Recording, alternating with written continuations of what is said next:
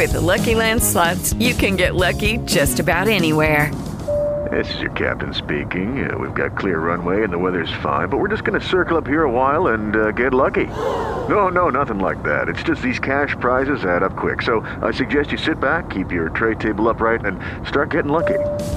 Play for free at LuckyLandSlots.com. Are you feeling lucky? No purchase necessary. Void where prohibited by law. 18 plus terms and conditions apply. See website for details. Al cierre con Andrés Mompotes.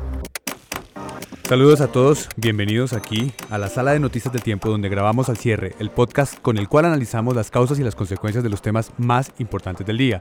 Hoy, 26 de junio de 2018, vamos a hablar de cómo están las apuestas para la votación clave de la JEP en la plenaria del Senado y qué viene para los migrantes tras el respaldo del Tribunal Supremo de Estados Unidos al veto de Trump. Soy Andrés Mompote, su director de información del tiempo. Comenzamos. La clave de las noticias. En el tema clave vamos a volver sobre la discusión nacional alrededor de la JEP, la Jurisdicción Especial para la Paz, la que define cómo se debe procesar y aplicar el procedimiento para juzgar a los responsables de los crímenes más importantes en el conflicto. Ese, esa ley que regula el código de procedimiento de la JEP está hoy empantanada en el Congreso.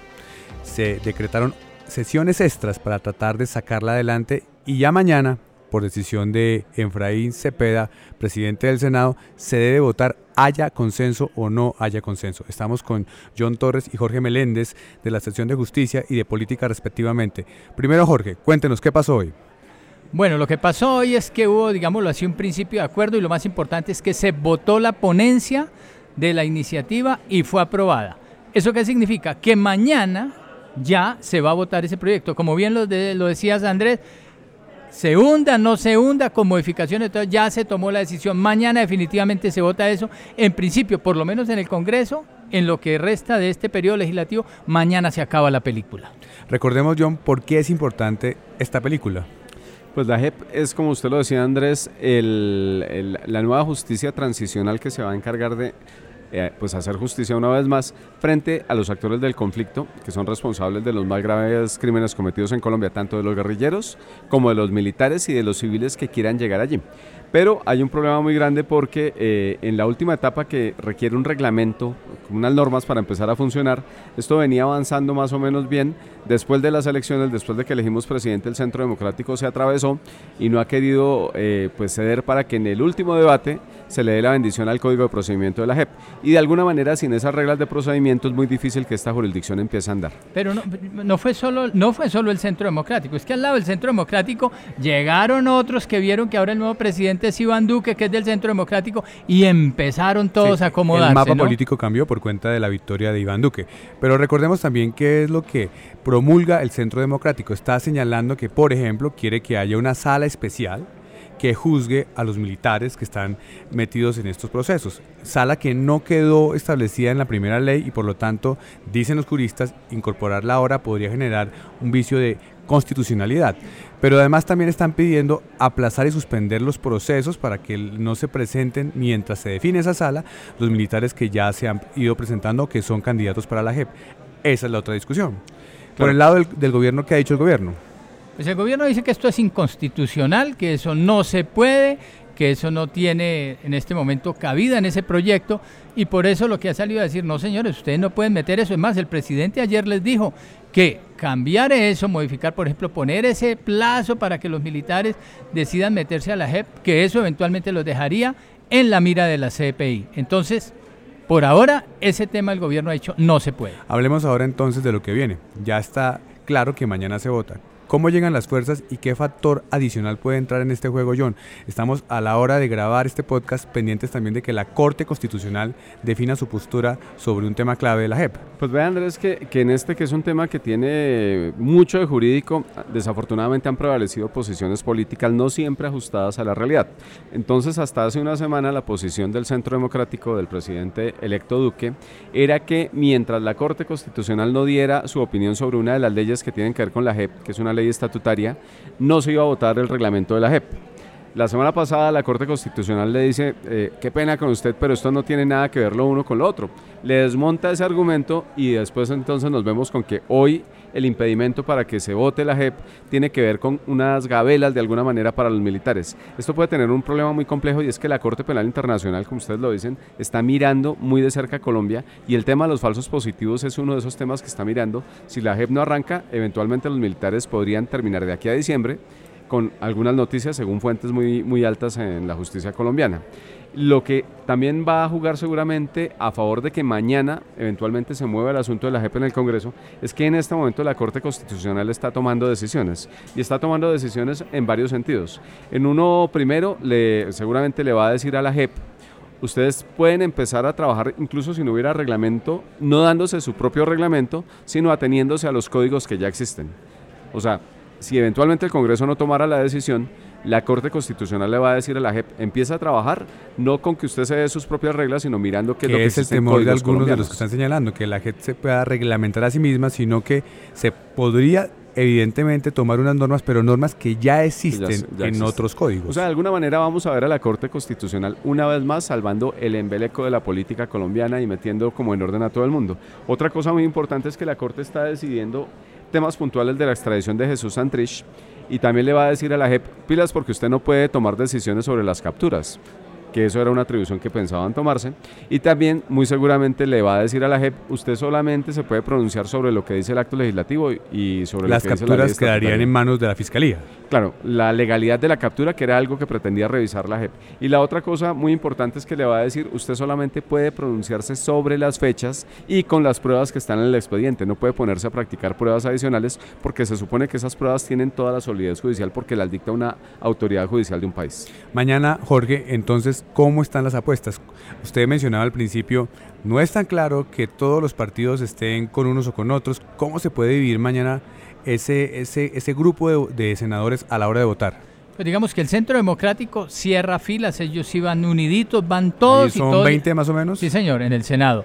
Cambio radical, la mayoría también está por este lado, los conservadores están divididos, los liberales no tienen claro cómo se van a acomodar mañana, los de la U también la mayoría pues están acompañando al gobierno. Hoy hubo un indicador de 38 que había votando, 37 votaron a favor de la ponencia, pero ya mañana toda la fuerza se va a mover. Mañana va a ser un choque verdadero, una puja muy dura entre el sector que acompaña al presidente electo el Centro Democrático, es decir, y el que está con el gobierno del presidente Juan Manuel Santos. Mañana va a ser una medición de fuerzas muy dura en el Congreso y allá vamos a estar. ¿Como para alquilar el barcón? Sí, Así estaremos muy pendientes. Vamos a llevar a John. Jorge y yo, muchas gracias. La cifra del día. Y en la cifra del día vamos a Estados Unidos porque les queremos compartir este dato que tiene que ver con una votación del Tribunal Supremo de ese país en relación con lo que se conoce como el veto migratorio del presidente Donald Trump. 5-4. 5-4 fueron lo que votaron los magistrados para darle la razón o para respaldar esta política polémica de Trump. Estamos con Eduard Soto, editor de Internacional del Tiempo. Eduard, ¿qué fue lo que pasó?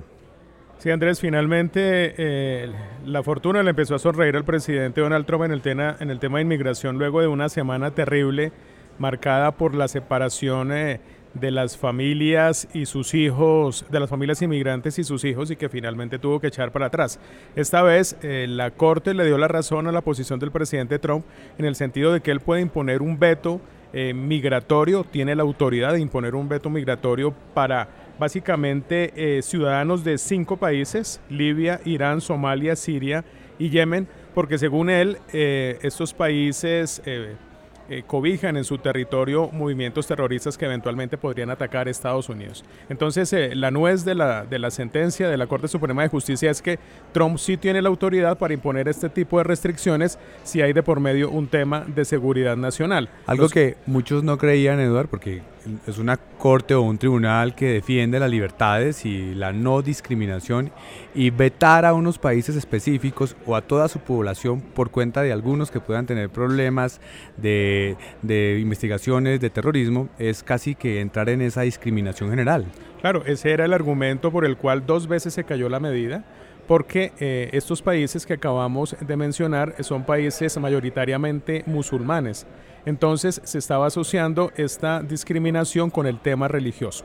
En ese eh, sentido, la Corte Suprema dijo simplemente no, esto no tiene que ver nada con religión, es un tema de seguridad nacional y el presidente eh, Trump y en adelante los presidentes que vengan tienen la autoridad de tomar este tipo de decisiones si hay de por medio un asunto de terrorismo, un asunto que pueda perturbar la seguridad nacional del país. Y finalmente se impuso eh, eh, la, la, tendencia conservadora que está dominando en la Corte Suprema de Justicia por cinco contra cuatro votos, como se lo acaba de mencionar. Eso explica la noticia, esa tendencia, pero la consecuencia usted la menciona y es muy importante recalcarla, y es que cualquier presidente ya tiene un antecedente jurídico para decidir este país no puede o sus habitantes no pueden ingresar a Estados Unidos. Y hay un añadido, Andrés, ahí en esa colada también hay restricciones no tan profundas como para los cinco países que acabamos de mencionar, pero sí hay ciertas restricciones para algunos ciudadanos. Entre ellos Venezuela. Sí, de Corea del Norte y algunos venezolanos que tienen que ver básicamente con las sanciones. Eso con Venezuela. No, e, eso, eso viene dentro del paquete de las sanciones que ya había venido imponiendo Estados Unidos a ciertos funcionarios o a agentes eh, relacionadas con el chavismo.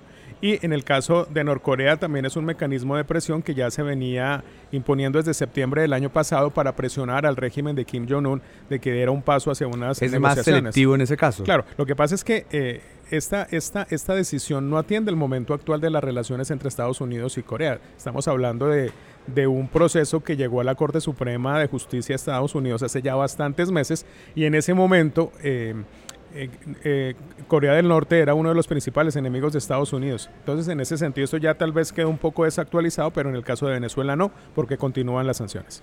Eduardo, muchas gracias. Lo más leído en eltiempo.com. Y en el tema más leído les tenemos un caso muy particular que la gente está muy muy interesada de consultar en el tiempo.com. El título que tenemos es Fui millonario, perdí toda mi plata y así salí de la quiebra. Hace parte de una serie de historias y crónicas que está publicando hace poco el tiempo.com, que está con el numeral Cómo salí de. Y esta es la tercera historia.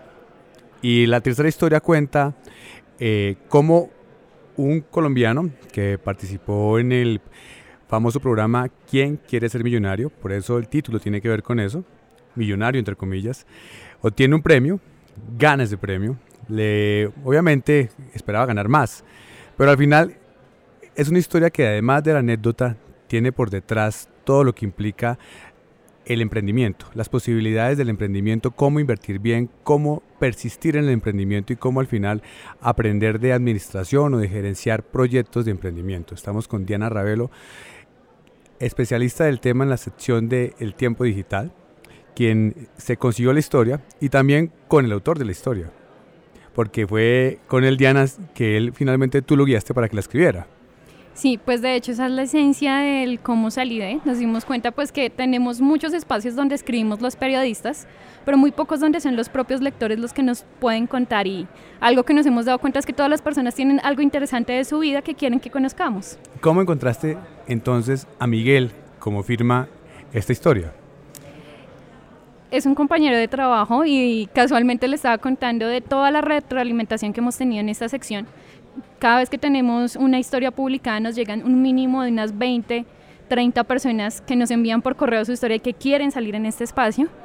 Y él me empezó a contar su historia, le dije, ¿cómo salió? ¿Usted salió? ¿De qué salió? ¿Tiene algo que contar? Y empezamos de hecho a jugar a que cada uno dijera cómo había salido de.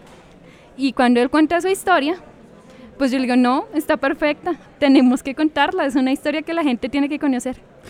Rápidamente, Miguel, porque vamos a seguir llamándote así, no quieres revelar tu nombre y qué hace que uno, después de pasar por esas experiencias, los invitamos a que lean la historia, termine sobreponiéndose y garantizando que al final uno tiene caminos distintos y esto se queda en una simple anécdota.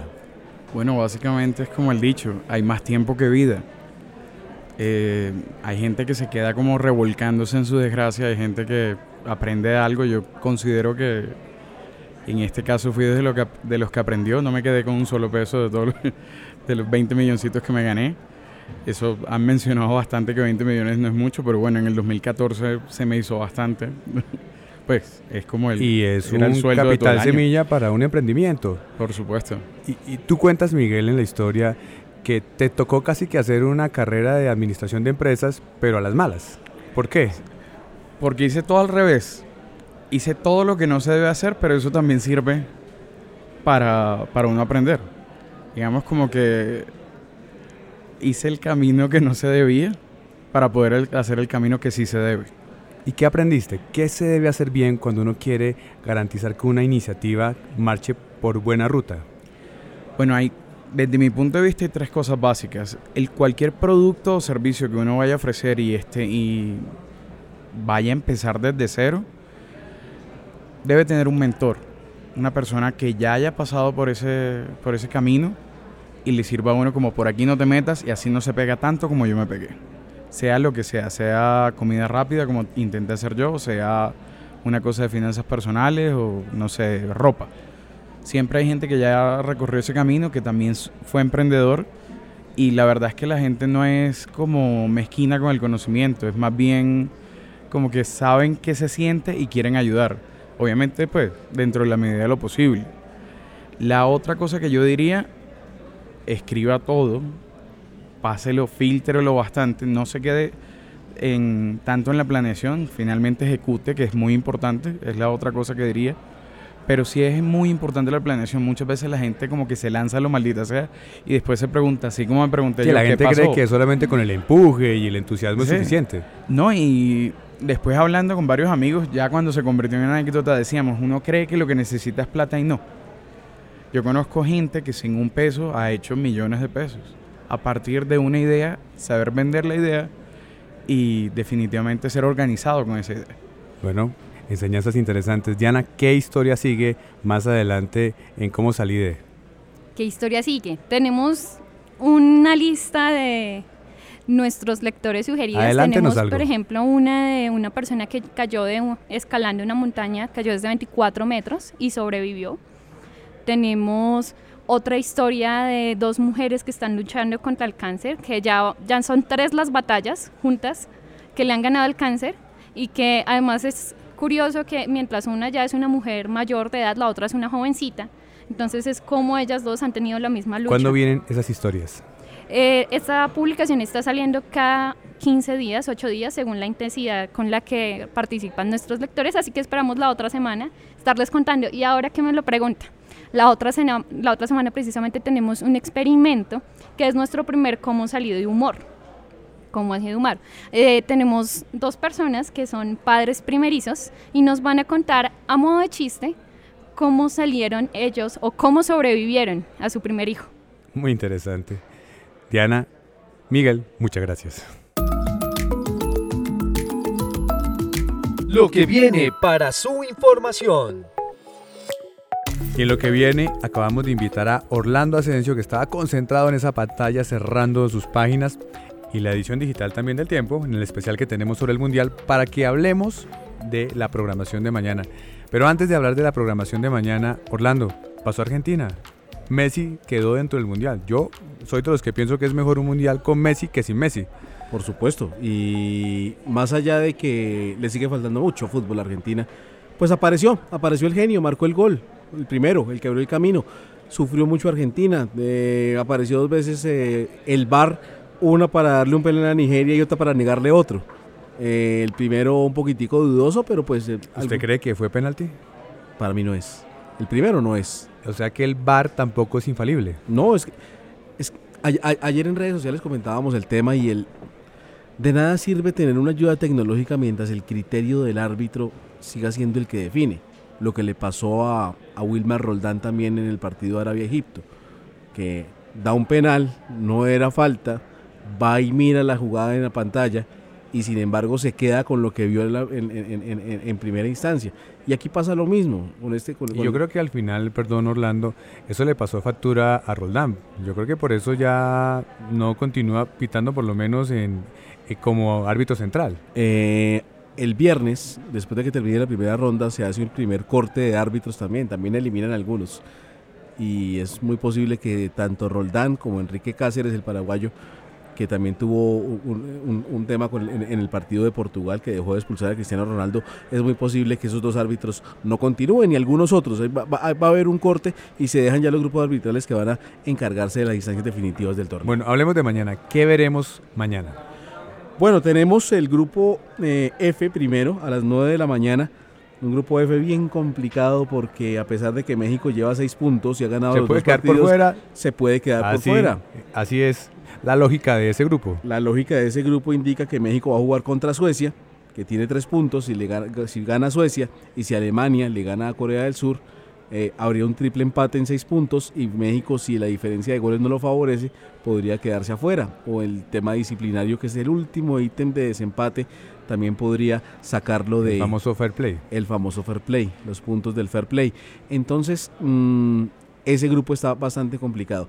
Y, está, y en la tarde vamos a tener el, desenlace del grupo E también muy apretado y con casi todos vivos. Ah, le, me olvidé decir, en el grupo de, de México, Alemania y Suecia también está vivo Corea del Sur, que podría pasar, a pesar de haber perdido los dos primeros partidos, podría darse la siguiente circunstancia, que, que haya, haya triple empate en tres puntos y se defina por diferencia de goles si es que eh, México le gana a Suecia y se vaya con nueve puntos y Corea del Sur le gana a Alemania. Y como está este mundial puede pasar cualquier cosa. Pero está muy interesante. Y luego, Y a la una de la tarde tenemos el grupo de Brasil que va a jugar frente a Serbia y Suiza contra Costa Rica. Aquí tampoco hay ningún clasificado. Brasil entra como líder con cuatro puntos, con un empate va a estar en la segunda ronda, pero una derrota le podría complicar el camino si es que Suiza eh, también empata o le gana a Costa Rica, de manera que va a estar bien interesante esa definición de- de- del grupo E, también con tres equipos peleando clasificación y con un Brasil que le ha costado muchísimo, a pesar de tener un poquitico más de fútbol que Argentina, también le ha costado mucho avanzar en este mundial. bueno, lo bueno de esto es que no nos podemos quejar de tener un mundial aburrido. No, el mundial está buenísimo y además lleno de sorpresas. Aunque fíjese que a pesar de todo lo que de, todo lo que ha pasado, de todas las sorpresas que ha habido, lo que pasó con Argentina con Islandia, la goleada de, que, que- que tuvieron los argentinos, que es que Brasil no hubiera ganado su primer partido, la derrota de Alemania, todo se va más o menos encauzando a la lógica que planteábamos antes de que comenzara el mundial. Ya Argentina clasificado, eh, Brasil cerca de hacerlo con un empate, Alemania depende de sí mismo para meterse eh, si es que golea a Corea y eso le, ayu- le ayudaría a la diferencia de goles, así haya un empate triple a seis puntos, lo que pasó con Colombia y la derrota en el primer partido, que ya el segundo todavía lo siguen elogiando lo bueno que hizo la selección frente a Polonia. Entonces ya más o menos, a pesar de que dio muchas sorpresas, eh, el Mundial se ha ido encarrilando hasta lo que más o menos esperábamos al comienzo. Orlando, muchas gracias. Muchas gracias. Terminamos este episodio de Al Cierre. Los invitamos a que nos acompañen mañana al finalizar la tarde aquí en eltiempo.com. Feliz descanso.